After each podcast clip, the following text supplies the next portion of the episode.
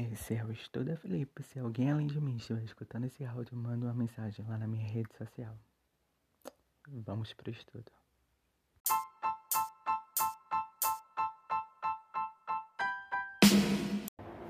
Súmula vinculante 17.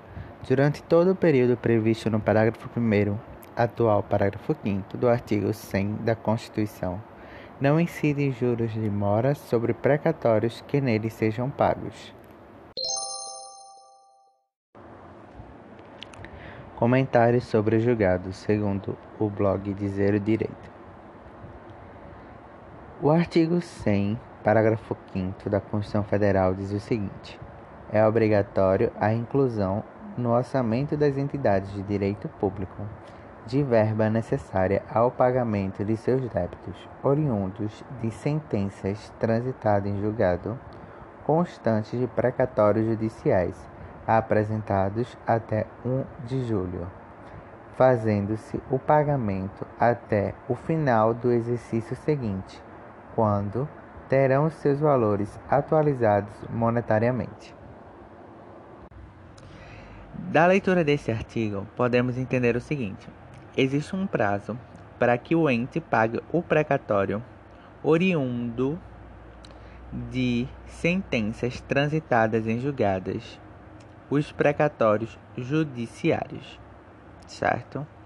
O pagamento deve ser feito até para os requisitados até dia 1 de julho de cada ano, deve ser pago no final do ano do exercício do ano seguinte, certo? Até o final do ano, ano seguinte. Destaque também é que há uma exceção ao pagamento integral do precatório no ano posterior, que é quando o precatório tiver um valor muito alto. Para ser considerado esse valor alto, é aqueles precatórios que o valor é superior a 15% do montante dos demais precatórios apresentados até 1 de julho do seu respectivo ano. Então, nesse caso, será pago os 15% no até o final do ano posterior e as demais, os demais valores serão pagos em parcelas nos cinco anos subsequentes, cada ano com sua respectiva parcela, as quais serão acrescidas de juros de mora e correção monetária. Ademais, pago do prazo dia 1 de julho até o dia 31 de dezembro do ano seguinte, não haverá a incidência de juros de moras, porque, segundo o STF, é o prazo normal dado pela Constituição para o poder público pagar seus precatórios. No entanto, deverá ser pago a correção monetária. Mas, se passar do dia 31 de dezembro, haverá sido esgotado o prazo dado pela Constituição e, consequentemente, haverá a incidência dos juros de mora, que começará a contar do dia subsequente à data do pagamento de quitação, ou seja, do dia 1 de janeiro do ano posterior ao ano final que era para ser pago.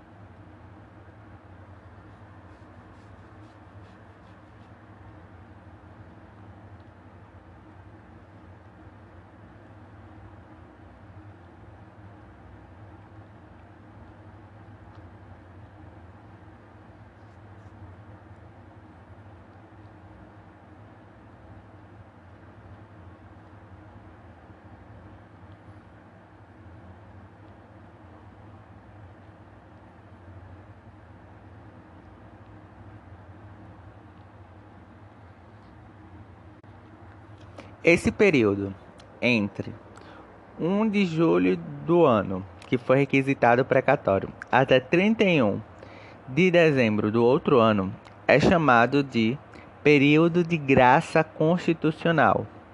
porque não há imposição de juros de moras ao ente público por não estar em inadimplemento.